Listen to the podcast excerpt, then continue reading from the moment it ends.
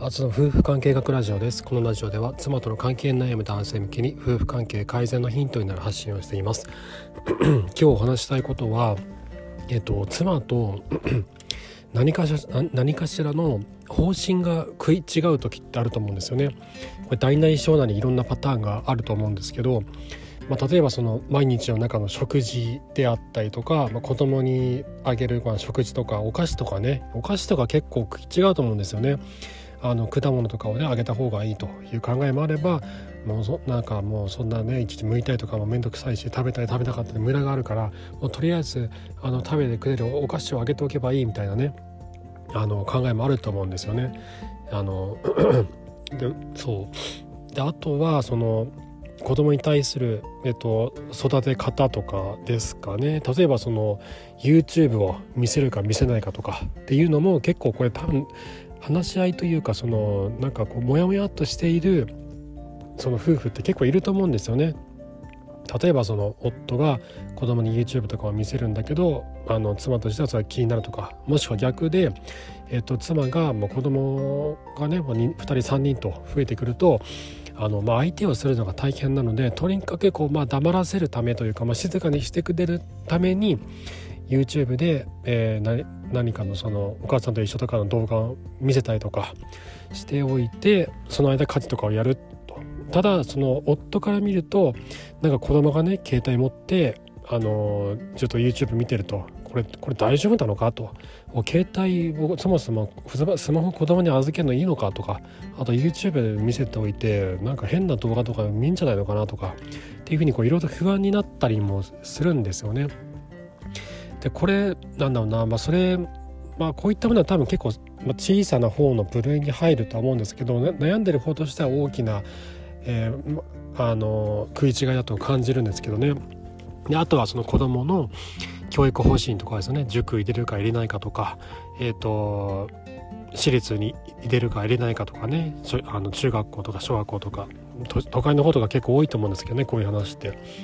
あと習い事をどうするかとかね英語をやった方がいいんじゃないかとかプログラミングやった方がいいんじゃないかとか、まあ、いろんなねあのあとスポーツとかもねなんかトランポリン教室とかいろいろありますよねスポーツも空手とかもいろいろあるし そういうのやった方がいいんじゃないかとかあのいやいやそんなもんいらないだろうとかっていうふうにこういろんなとこで僕ら夫婦って食い違うと思うんですよ。これ僕も食い違ってます。でどんな夫婦もおそらくどこかしら仲のいい夫婦であってもどっかしら必ず食い違いが出ると思うんですよね。でこれに対して僕ら夫はどう対応していったらいいのかこれはもう永遠の課題だなって僕は思っててで僕今日はですねまあ、とあのとりあえず僕が今考えてることについて話をしたいなと思います。でこれが正解ってわけじゃなくて今僕はこのように考えてやっているということを共有共有したいなと思っていて、まあ、もっと他にこういうやり方があるとか自分はこうしてますとかあれば是非あの質問箱とかで教えていただけると嬉しいです。でえっとですね例えば僕がねちょっと気になっちゃう時とかっていうのが例えばこの車を運転していて僕は車を運転していて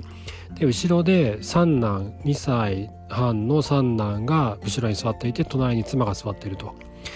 で後ろで子供たち 3, 3列目ですね。3列目うちファミリーカーなんで3列目に子供たち上の長男次男6歳の長男次男が座ってると。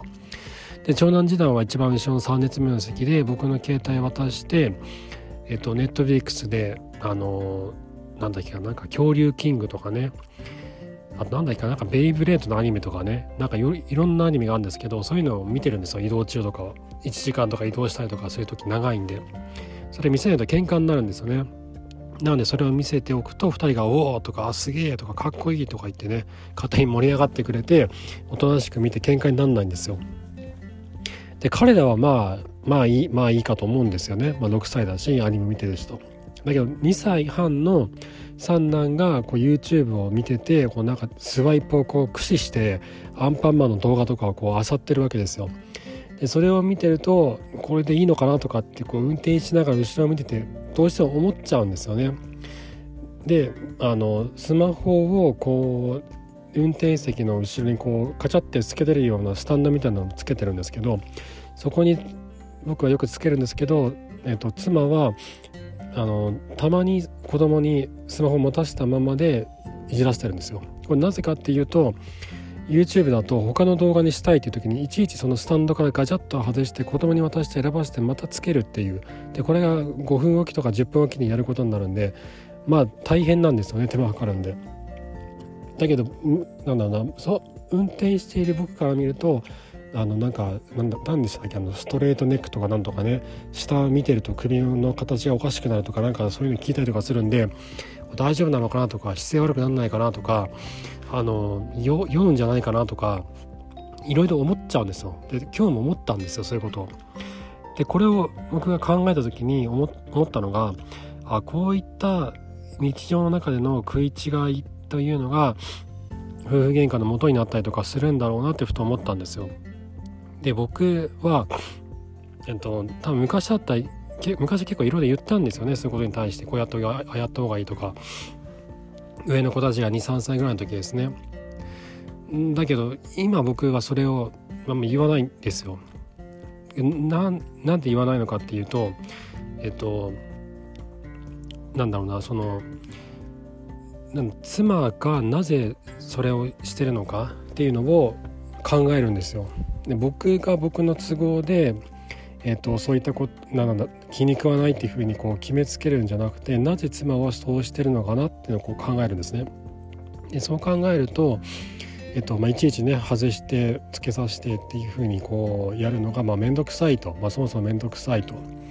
いう理由があって子供にこう渡してるという理由があると、まあ、これは結構まあ想像すれば分かりますよね。自分同じようなことやるから僕も子供の隣に座って同じようなことやったりするんでこれいちいちこう付け替えるの面倒くさいなって思いながら僕やってるんですよ。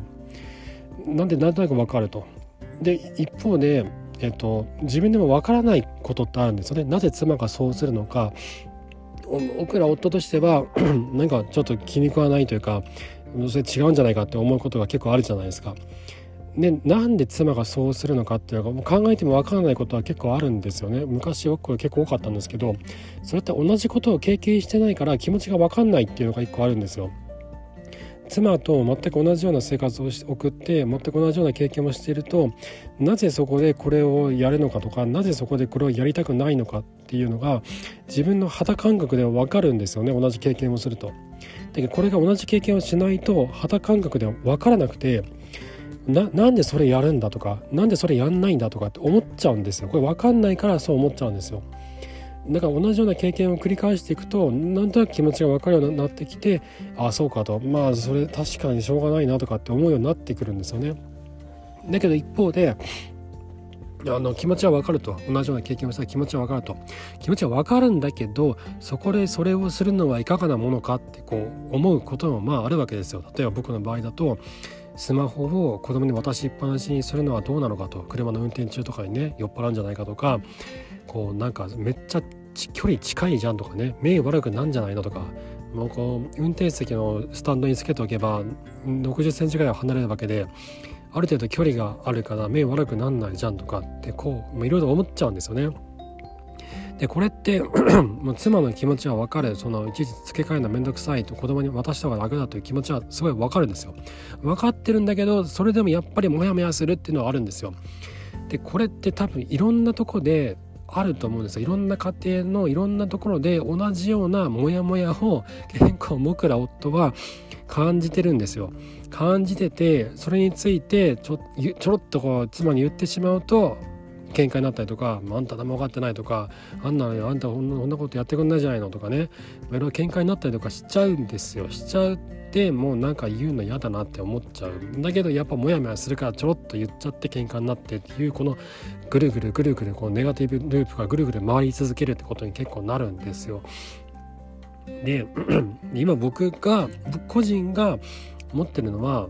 えっと、命に直結しないんだったら別にいいやって結構思うんですよね。でこれを言っても分かり合えないっていうとこってどうしてもあるんですよね。いや話話し合ってもお互いが大事な同じ大事にしてる部分があってお互いそれが歩み寄って、えっと、落としどころがまあつかまつか落としどころをお互いがこう作ることができればそれが一番いいとは思うんですよ。それが一番いいと思います。だけどそれができない時ってやっぱあるんですね。お互いこう譲れない部分があったりとかしてもうなんもうなんか趣味の範囲かなみたいなとこもあるしその大事にしてる部分っていうのがどうしても2人が食い違っていてどうにもできない。だけどなんかモヤモヤするあるじゃないですか。で僕はもうこれ放置してます。自分の気持ちを。もう気に気にしない。もうなんかそれで死ぬとかなんかもう今すぐ死ぬとかなんか障害を持つようになっちゃうとかっていう風な大きな大きなリスクがある。例えばねタバコを吸わせるとかねその大きなリスクじゃないですか。お酒飲ませるとかね。56歳児にお酒飲ませるとかタバコ吸わせるとかもうまあそんなこと絶対やんないと思うんですけど、まあ、それぐらいこう命に直結するとか障害になってしまうとかっていうことでないんだったら、まあ、些細な違いだなって割り切っちゃってるんですよ。でこれってあの最近よく言われるネガティブケイパビリティってやつに近いのかなって思うんですよね。曖昧さに耐える力っていうんですけど世の中結構曖昧なことって多いじゃないですか。どどっちが正しいんだろうみたいな。どっちが正しいかよく分かんないけどなんかどっちも正しそうだなみたいな。でたとね、自分と相手が妻と自分がいてコミュニケーションをとっていてなんかお互いちょっとなんか相入れない部分があると。どっちもこれ大事に思ってる。でこれこれどうしたらいいのってこう歩み寄りきれないこれっていう事象ってどうしても出てくるんですよね。そこを白黒はっきりつけようとするとどうしたって落としどころがつかめなかったりするんですよね。なのでもう僕はもうしばらく放置するんですよ。しばらく放置してもう命に関わらないやたらしばらく放置するその曖昧さに耐えるようにするんですよ。でそうするとあのまあずっとそのまんまその状況が続くこともあるし僕がまあいっかって思う時もあるし妻の方がやっぱこうしようかなって思う時もあるんですよ。だそんなる時まで耐えるというか、まあ、気にしない力を鍛えるっていう方が近いのかもしれないですねその曖昧さに耐えるというか。で、まあ、世の中いろんな変化が多いじゃないですか変化が多いんであまり自分のやり方に固執しているとあのなかなか自分自身が変化についていけなかったりとかもすると思うんですよね。ちょっと、うん、そこまで大きな話でくくることかどうか分かんないんですけどだけど夫婦間の問題でお互いこうどうしてもこうなんか歩みきれない部分というのはもうあえて放置してもう気にしないもう気にしてももうどうにもできないって言ったそれまでなんですけど気にしたところで解決できない問題ってやっぱあるんですよ。お互い歩みきれない部分っていうのが。大事なところは大事だというふうにね、まあ、タバコ子供がタバコ吸ってるとか、まあ、そんな大きな問題じゃないですか。お酒飲んでとかね。命に関わる問題なんで、まあ、そんなことでないんだったら今すぐ死ぬとかなんかそんなすぐ病気になりやすくなるとかなんか醤油ガブ飲みしてるとかね。そんなことでないんだったらある程度はもうちょっと許容してもいいんじゃないかなって思うんですよ。そのお菓子をたくさん食べたってねそのなんかなんだろうその必ず成人成人病になって50歳ぐらいで死ぬとかっていうわけでもないしあのそこまで その白黒つけようとしないでその曖昧さに耐える力っていうのを鍛えていくっていうのが一番大事なんじゃないのかなって思うんですよ。これ会社でも結構ありますよね仕事でもね。こうなんかなんかその白黒つけたいんだけどなんか白黒つけてしまうとその人にがすごいこうなんか不利な立場に追い込まれてえっ、となんかまずいまずいことになるとかね。もしくはなんか後から自分にそのブーメランのように返ってきてそうなんか自分が後からこう被害を被ったりとかも結構あると思うしこう白黒つけない方が逆にこうみんなハッピーになる。っていう結果的にもハッピーになるってことがななくはないと思うんですよ。結構あると思うんですねそういうことって。なでもなんかモヤモヤするっていう。そのモヤモヤにこう耐えていく曖昧さに耐えていく力ネガティブケイパビリティ。これが夫婦間においても僕は重要視してもいいんじゃないのかなって思うんですよね。はい ということで今日はですね夫婦間の問題においてどうしてもなんか妻のやり方が納得できないとか夫のやり方が納得できないとかっていう部分が、まあ、どうしても出てきますと。でお互いこう歩み寄ろうとするんだけど歩みきれない時もまあやっぱりありますと。だけどそれがこうなんか今すぐね子供の命に直結するとかどっちかの命に直結するとかっていうことでないんだったら、まあ、そこはあえてあの放置するまあ、そのその曖昧さに自分がモヤモヤするその曖昧さ視力をつけずに曖昧な状態に耐えられるようになるってことが一つの選択肢解決のための選択肢なんじゃないのかなと思うという話を させていただきました。妻との関係悩む方の参考になれば幸いです。えっとまあ、こういったその夫婦間の問題などに関してのご質問とかご相談など、えっと、随時受けてますので、えー、男女問わず受けてますので質問箱の方でお送りください。あのなんかこういうことをちょっと知りたいですとかあの分かんないですとかどうしたらいいんでしょうとかねあと妻が 冷たくてもう辛いですとか、まあ、そういった愚痴でも何でもいいので是非お送りください。あとその妻との関係を改善しようと思った時に、えっと、一番障害になるのがこう続けられないっていうのがあるんですよね。妻との関係を改善しようと思った時に僕放送の中で何度も話をしているようにですね感謝と共感の言葉というのはこの2つがやっぱりベースになるなって僕は思うんですよね。だけどこれが大事だっていうことは多分これを聞いてる人だったらみんな知ってると思うんですよ。だってどんな本にも書いてありますもん妻に感謝の気持ちを述べましょうとか妻の妻に共感しましょう妻の言葉を傾聴しましょうと耳を傾けましょうということはどんな夫婦関係の本にも書いてあるしネットでググっても出てくる出てくるんですよ同じようなことは。それが大事だってことは誰もが分かってるこれを聞いてるあなたも絶対分かってるんですよ。分かってるんだけどうまくいかないのは続けられないんですよ。だって辛いもん。何の反応もない人に感謝ありがとうって言い続けたりとかお疲れ様って言い続けたりとか共感したりとかそういったことをやり続けるのって辛いんですよ。だって全然反応ないんですもん妻から。それが嫌でもう途中で嫌になっちゃうんですこれ誰だって嫌になるんですよそんなことそんな状態だったら。ということはこの妻との関係を改善しようとする時に大事なことはですねそれを続けられる仕組みなんですよ。どうやって妻に対して、えーと、感謝の共感の気持ちというのをこう続け継続していくかもしくは、えっと、なぜ妻がなぜなぜ妻との関係が悪くなったのかっていうことにこう正面から向き合ってそのこんがりがこんがりからこんがりがこんこんこんがらがっている二人の糸を解きほぐしていくという地道で緻密で、えっと、根気のいる作業をいかに続けられるかっていうとこなんですよ。これもうものなんだすごいこう意志力と根性がある人じゃないと本当に続けられないと思うんですよ。であの麻薬中毒とかねアルコール中毒とかの方が立ち直るために一番大事なものは仲間だって言われてるんですよね。仲間の存在一緒に頑張っていく仲間の存在であると。で僕はこれ夫婦関係においても同じだと思うんですよ。妻との関係を改善しようと思った時にだあの